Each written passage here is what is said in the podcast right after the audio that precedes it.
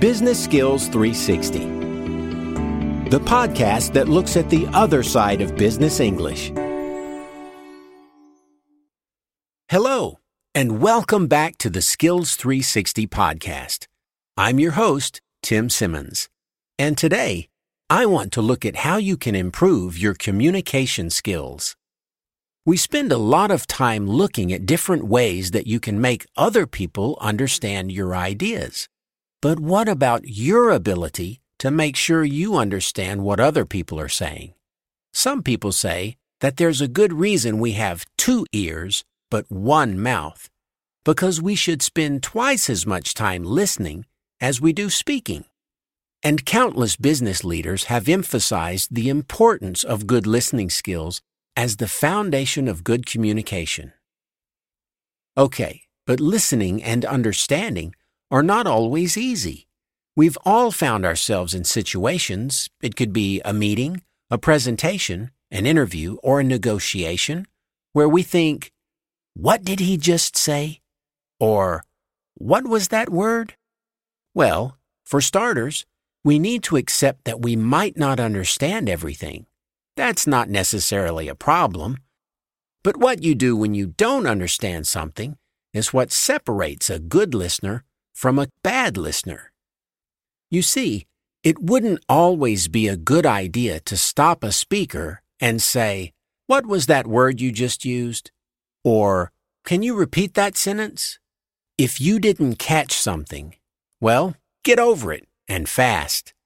You don't have time to stop listening and think about what something means. And you don't have time to translate either. You'll get lost and it will be difficult to get your head back into what you're supposed to be listening to. Instead, you need to grab onto what you do understand and then fill in what you don't with logical guesses. What you should be shooting for, first and foremost, is the gist of what's being said. That means the main idea or underlying point that the speaker is trying to make. Details will support that main idea, and if you don't catch them all, it's not the end of the world. Okay, but how do we catch the gist? Well, one way is to focus on keywords. Keywords are the words that we understand that show the central message. They provide direct clues to the main idea.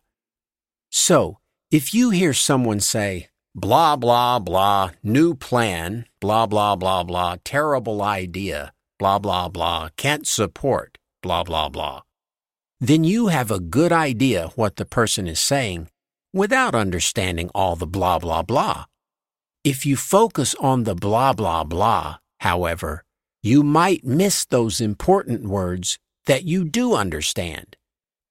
Another thing to remember is that people often repeat or explain their ideas further. If you don't understand an idea right away, just be patient. The speaker might explain what she means or give an example, or repeat the idea in different words. But if you get hung up on not understanding the first statement, you risk confusion. Here's an example. Say you're listening to someone give a presentation on the latest sales figures, and he says, the last quarter was particularly disconcerting. Now, do you know what particularly disconcerting means? If not, don't worry too much, because the speaker will probably go on to explain or give examples. He might say something like this Our electronics division was down 13%. Mobile was down 16%, and automotive was down a whopping 24%. Now, you can probably guess that particularly disconcerting is negative, right? But if you stopped listening and started racking your brain to figure out what it meant, then you might have missed the explanation. Of course, sometimes there are things that you hear that provoke questions that you need answered. That does certainly happen. And in those situations, the best thing to do is to write them down. You can make a note of a couple of important words or write down an entire question. Then you can follow up on the matter later. And because you've written it down for later, you can put it aside at the time and keep listening. So, let's do a quick review of what we've covered here and see how well you were listening. Remember to accept that you might not be able to understand everything. Don't stop listening when something you don't know comes up. Just keep trying to get the gist and the key words. And be patient, because sometimes explanation or repetition can clear things up for us.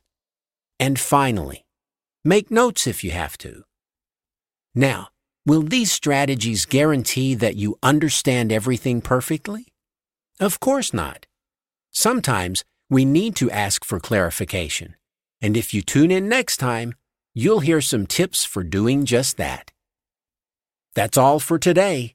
If you'd like to test yourself on what we've just covered, have a look at the mybeonline.com website. There, you'll find a quiz about today's show as well as a complete transcript. So long, and see you again soon.